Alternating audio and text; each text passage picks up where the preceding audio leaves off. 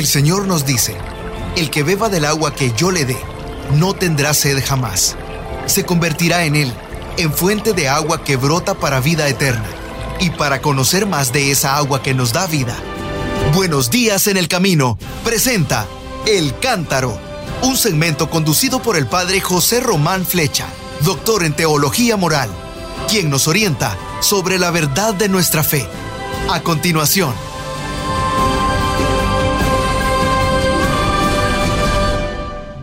Buenos días, nos de Dios, mis queridos hermanos. Soy el padre José Román Flecha, sacerdote diocesano de la diócesis de León en España, y les estoy hablando desde la ciudad de Phoenix, en el estado de Arizona, en los Estados Unidos. Como hacemos generalmente todos los lunes, vamos a comentar las palabras que el Papa Francisco pronunció en el día de ayer, domingo cuarto del tiempo ordinario, desde su estudio en el Palacio Vaticano, en la Plaza de San Pedro. Dijo el Papa, como siempre, queridos hermanos y hermanas, buenos días.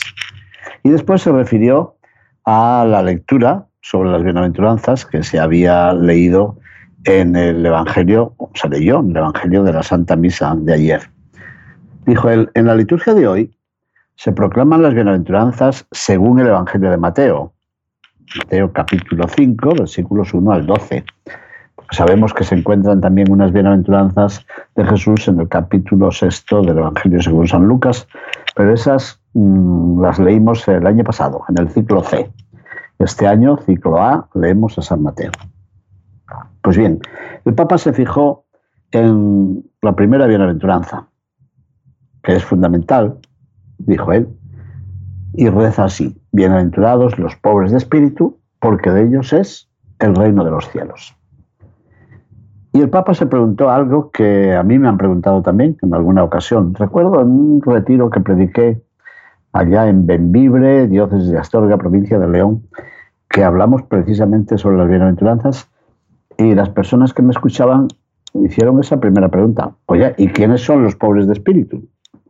Bueno, pues el Papa respondió ayer y dijo, son aquellos que saben que no se bastan a sí mismos, no se bastan consigo mismos, que no son autosuficientes, aquellos que viven como mendicantes de Dios, mendigos de Dios, aquellos que se sienten necesitados de Dios y reconocen que el bien viene de Dios, que el bien llega a nosotros como un don, como una gracia, como un regalo. Está bien, ¿no? Buena definición. Porque nosotros siempre tratamos de imaginar a los pobres de espíritu, bueno, pues como hacemos en términos terrenos, en términos de cantidad. Son los que no tienen, mm, más que pensar en el verbo tener, habrá que pensar en el verbo ser, ¿no les parece? Y en el verbo saber. Son los que saben que no se bastan a sí mismos. Eso es. Y siguió el Papa diciendo que quien es pobre de espíritu mm, atesora pero no atesora los bienes eh, terrenos, que a veces son necesarios, claro, pero atesora lo que recibe. Y por eso, precisamente porque es pobre de espíritu y atesora y agradece y conserva lo que recibe, por eso desea que ningún don se desperdicie. Esta fue la clave de la charla del Papa ayer. Pobre de espíritu es el que desea que ningún don se desperdicie. Y dijo, hoy quisiera detenerme sobre este aspecto, este aspecto típico de los pobres de espíritu, no desperdiciar. Bien, después lo comenté aquí con los amigos con los que converso en estos días aquí en Phoenix, Arizona. Mire, los pobres de espíritu buscan, procuran, intentan no desperdiciar nada.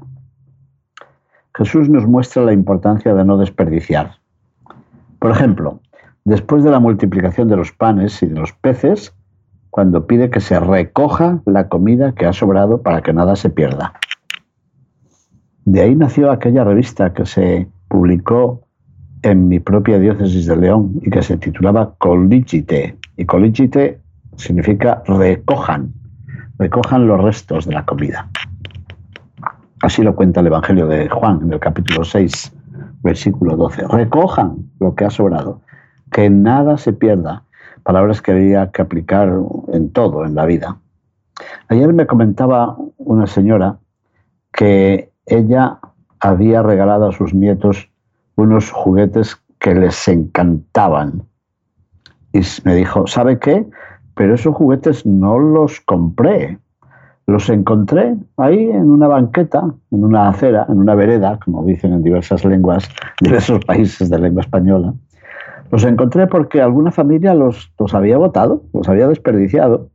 Yo los recogí y se los llevé a mis nietos. Y no se imagina cómo disfrutan con ellos. ¿Qué les parece? Así que es importante esto, no desperdiciar. Y no desperdiciar nos permite apreciar. Primero, apreciar el valor de nosotros mismos, apreciar el valor de las personas y apreciar el valor de las cosas. Pero, lamentablemente, nos dijo el Papa, este es un principio a menudo olvidado, desatendido, sobre todo en las sociedades más ricas, en las que domina la cultura del derroche. Todo se vota, todo domina la cultura del descarte. Y dijo, eso, esas dos culturas, que son la misma, la cultura del derroche y la cultura del descarte, ambas son una peste. ¿Qué les parece? Ambas son una peste. Quisiera proponerles a ustedes tres desafíos contra la mentalidad del derroche y la mentalidad del descarte, nos dijo. Primer desafío, no desperdiciar el don que nosotros somos. Está muy bien esto. Para todos los que sufren de depresión, de falta de autoestima, no desperdiciar el don que nosotros somos. Tú eres un regalo precioso de Dios. No te, no te desprecies. Dijo el Papa, cada uno de nosotros es un bien, independientemente de las cualidades que tiene. Tú no digas, es que yo no sé pintar, no sé dibujar, no sé esculpir, no sé coser, no sé bordar, no sé eh, subir a las altas montañas de este mundo, no sé ganar la maratón de no sé qué ciudad. No, no, no, no, no, no te preocupes. Cada uno de nosotros es un bien, independientemente de las cualidades que tengas. Por ejemplo, cada mujer, cada hombre es rico o rica, no solo de talentos, sino que es rico de dignidad, es amado por Dios. Cada hombre y cada mujer vale. Cada hombre y cada mujer son valiosos. Jesús nos recuerda que somos bienaventurados no por lo que tenemos, sino por lo que somos. Y cuando una persona se deja ir y se abandona, se desperdicia a sí misma. Así que luchemos con la ayuda de Dios contra la tentación de considerarnos inadecuados, equivocados, de estar siempre compadeciéndonos a nosotros mismos, de despreciarnos, menospreciarnos a nosotros mismos. No. Miren, un sacerdote no puede revelar secretos de confesión, nunca. Pero sí que puedo decirles cuántas veces tengo que decir a las personas que se acercan a la confesión esto mismo. No se desperdicie, no se minusvalore, sepa que es un don de Dios. Y a veces el pecado es siempre un despreciarnos a nosotros mismos, casi siempre. Y entonces nos dejamos ir, nos abandonamos y nos dedicamos a, a qué? A tomar o a las drogas o, al sexo o a no sé qué cosas. Al final nos vendemos a nosotros mismos porque no nos valoramos. Yo creo que podríamos escribir otro libro, ¿verdad?, sobre esto. El pecado como desprecio de uno mismo. Generalmente pensamos lo contrario, ¿eh? Pensamos que necesitamos pecar para sobresalir, para, valorarnos, para que vean lo que valemos. Que no, que no, que no, es exactamente lo contrario. Bueno, perdonen, porque estos son mis comentarios respecto a lo que dijo el Papa. Añadí ahí unas cuantas cosas. Bueno, ese era el primer desafío, no desperdiciar el don que tú eres, que yo soy, que nosotros somos. Segundo, segundo desafío, no desperdiciar los dones que tenemos. Bueno, pues resulta que en el mundo cada año se desperdicia cerca de un tercio de la producción total de alimentos, la tercera parte de los alimentos que se producen. Dentro de pocos días vamos a celebrar la Jornada Mundial del Hambre. Bueno, pues hay hambre porque desperdiciamos la tercera parte de los productos. Este Papa ha dicho muchas veces que si hay hambre no es por falta de producción, sino por falta de compartir. Así es. Se desperdicia la tercera parte de la producción total de alimentos. Y añadió, y esto mientras muchos mueren de hambre. Los recursos de la creación, miren, no se pueden usar así, desperdiciar así. Los bienes deben ser custodiados y sobre todo deben ser compartidos, de forma que a nadie le falte lo necesario. Si tenemos para todos, ¿por qué consentimos el hambre? Porque malgastamos los dones que Dios nos concede. No malgastemos lo que tenemos. Difundamos una ecología de la justicia y de la caridad. Una ecología del compartir. Bueno, este punto nos daría para muchas meditaciones. Sí, de hecho he hablado de ello muchas veces y he escrito mucho sobre esto. La ecología del compartir. Van dos desafíos. Y tercero, no descartar a las personas. La cultura del descarte dice, mira, te uso hasta que me sirves. Y cuando ya no me intereses o cuando seas un obstáculo para mí, te tiro. ¿Qué les parece? Y así, dijo él, se tratan especialmente a los más frágiles. Por ejemplo, los niños no nacidos no me sirven, no queremos este bebé, a descartarlo. Los ancianos ya no producen, son un estorbo, hay que cuidarlos en todo, hay que darles de comer, hay que limpiarlos, ya no sirven. Acabemos con ellos, proclamemos una ley de la eutanasia o yo qué sé qué. Los necesitados, las personas sin hogar, los indigentes que llaman en muchos países de América Central sobre todo, los homeless que dicen aquí en inglés, los que no tienen un hogar, los desfavorecidos por la fortuna, todos esos estorban, molestan. Como dicen en mi tierra, fuera con ellos, los descartamos. Pero no, no, no. Las personas no se pueden votar, no se pueden tirar. Los desfavorecidos no se pueden tirar, no se pueden votar, no se pueden arrojar, no se pueden descartar. Cada persona es un don sagrado. Cada uno es un don único, a cualquier edad y en cualquier condición. Consecuencia, respetemos y promovamos la vida siempre. No descartemos la vida. Así que, comentando las bienaventuranzas, el Papa ha dicho necesitamos escuchar estos tres desafíos. No desperdiciar el don que nosotros somos, no desperdiciar los dones que tenemos y no descartar a las personas. Y entonces seremos pobres de espíritu. ¿Qué les parece? Y siguió. Queridos hermanos y hermanas, planteémonos algunas preguntas, como hace siempre el Papa, siempre. En primer lugar, ¿cómo vivo yo la pobreza de espíritu? Segunda pregunta. ¿He aprendido a hacer espacio a Dios? ¿Creo que Dios es mi bien? Bueno, pues muchos jóvenes creen que Dios es un mal. Ustedes me lo dicen a mí. Pide que mi hijo era creyente, fue acólito en la iglesia y estuvo en una escuela católica, pero fue a la universidad y viene diciendo que no, que Dios estorba, que se lo ha dicho no sé qué profesor. Qué cosas.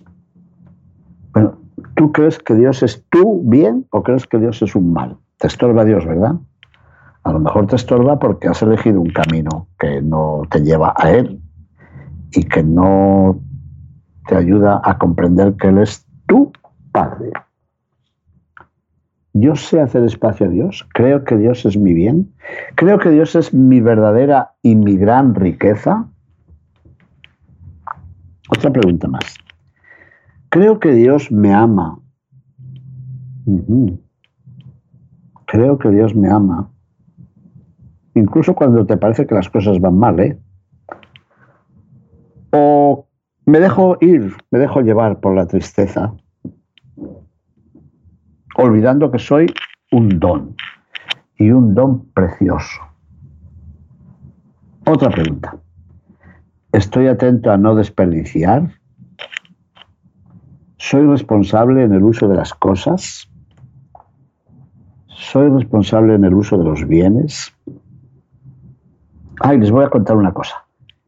En un programa de televisión, me acuerdo que en España preguntaron a una señora, oiga usted, ¿cuántos años lleva de casada? Y dijo, no sé cuántos, 60 años de casada.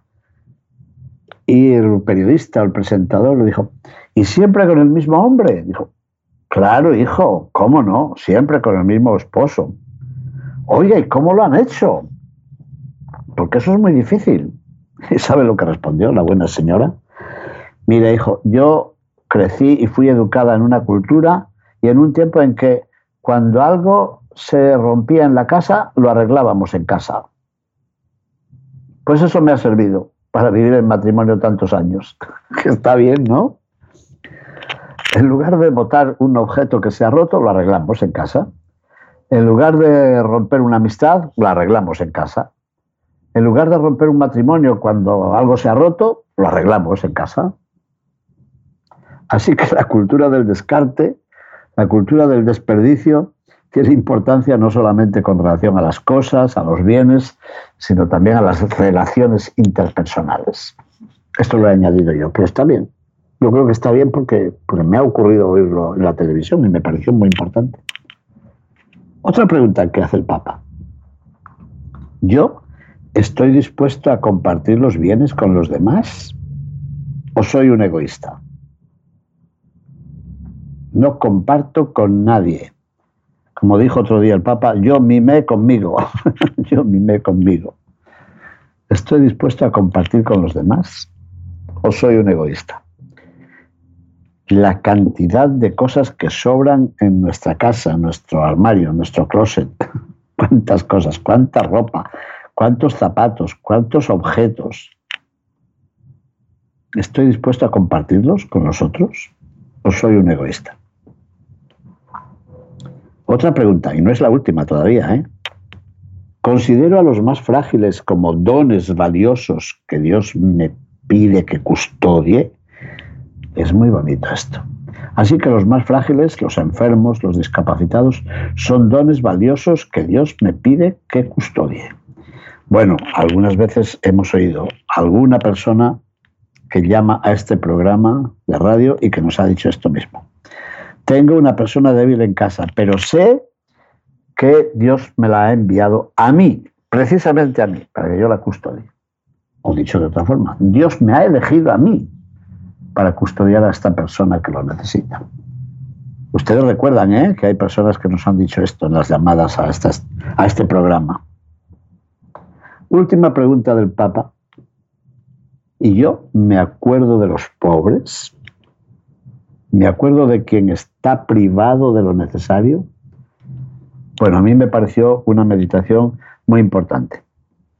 En lugar de explicar el Papa el significado de cada una de las ocho bienaventuranzas, más el añadido final, se ha quedado en la primera y no nos ha dicho muchas cosas en términos cuantitativos, sino que nos ha recordado unas grandes responsabilidades. Él no las ha llamado responsabilidades, las ha llamado desafíos.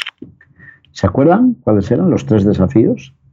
Para decir bienaventurados los pobres, no desperdiciar el don que yo soy, no desperdiciar los dones que yo tengo y tercero, no descartar a las personas. Bueno, pues una buena lección. El Papa nos pidió que invoquemos a la Santísima Virgen María. María, mujer de las bienaventuranzas. Es verdad, porque la primera bienaventuranza que encontramos en los Evangelios es la que le dirigió Santa Isabel. Bienaventurada tú, dichosa tú, feliz tú. ¿Por qué? Porque has creído. Bueno, pues María es la mujer de las bienaventuranzas porque es la mujer de la fe. Que ella nos ayude a testimoniar la alegría de que la vida es un don y la belleza de hacernos a nosotros mismos un don para los demás. Muy bien. Y después del rezo del Ángelus, como siempre, el Papa nos dijo algunas cosas que tenemos que tener en la mente. Primera, con gran dolor recibo las noticias que llegan desde Tierra Santa. En particular, la noticia de la muerte de 10 palestinos, entre los cuales una mujer, muertos durante las acciones militares israelíes de antiterrorismo en Palestina. Y de lo sucedido cerca de Jerusalén el viernes por la noche, al contrario, cuando un palestino mató a siete judíos israelíes y otro hirió a tres a la salida de la sinagoga. O sea que empatados. Parece que los israelíes mataron a diez palestinos y los palestinos mataron a siete judíos israelíes y han herido a otros tres. Terrible. Y así desde hace años y años. ¿Qué les parece? La espiral de muerte que aumenta cada día, aumenta, no va disminuyendo. No hace otra cosa, dijo el Papa, que cerrar los pocos destellos de confianza que hay entre los dos pueblos, el pueblo israelí y el pueblo palestino. Desde el inicio del año, y llevamos poquito, ¿eh?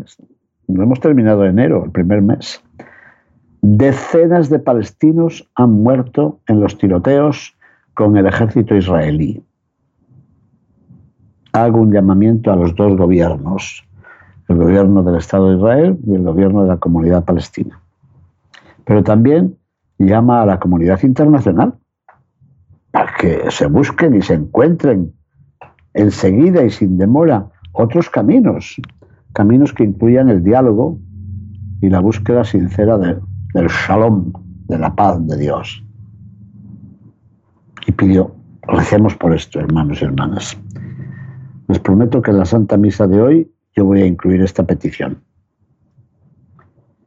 Segundo, dijo el Papa, renuevo mi llamamiento por la grave situación humanitaria que se está produciendo en el correo de la Chin, en el Cáucaso Meridional.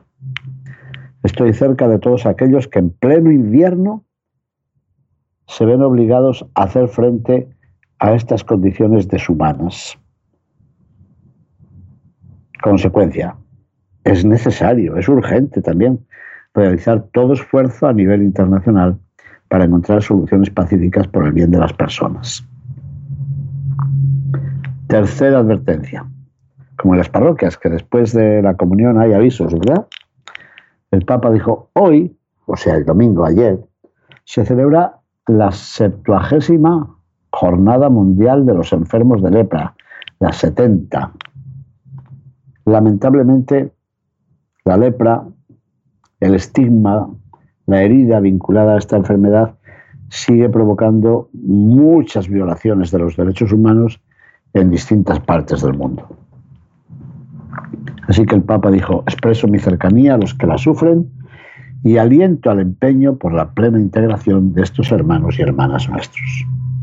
Después saludó a diversas personas, también a estudiantes que habían llegado de Badajoz, a las quinceañeras que habían venido a Roma de Panamá y a peregrinos de varios lugares de Italia. Bueno, y después saludó a los chicos y chicas de la acción católica de su propia diócesis, de la diócesis de Roma, Dijo, ya sé, han venido hasta aquí en lo que llaman la caravana de la paz. Les doy las gracias por esta iniciativa y sobre todo este año, porque pensando en Ucrania, la martirizada Ucrania, nuestro esfuerzo y nuestra oración por la paz deben ser todavía mucho más fuertes. Así que pensemos en Ucrania y recemos por el pueblo ucraniano tan maltratado. Y nos invitó a escuchar el mensaje de una chiquilla, una jovencita, que estaba allí a su izquierda con una playera o un suéter o no sé qué azul y nos leyó un mensaje bellísimo. Y a su derecha tenía también a un niño, pero este estuvo calladito todo el tiempo. El mensaje de la niña era un mensaje de paz, muy bonito, realmente. Y después nos dijo que pasado mañana, o sea, ahora, mañana, hoy estamos a 30, pues mañana 31, fiesta de San Juan Bosco, partirá para un viaje apostólico primero a la República Democrática del Congo y después a la República de Sudán del Sur. Y dio las gracias a las autoridades civiles y a los que están preparando este viaje, pero nos recordó que, no es nada fácil, ¿eh? porque estas tierras han sido eh, martirizadas y probadas por largos conflictos, por muchas dificultades.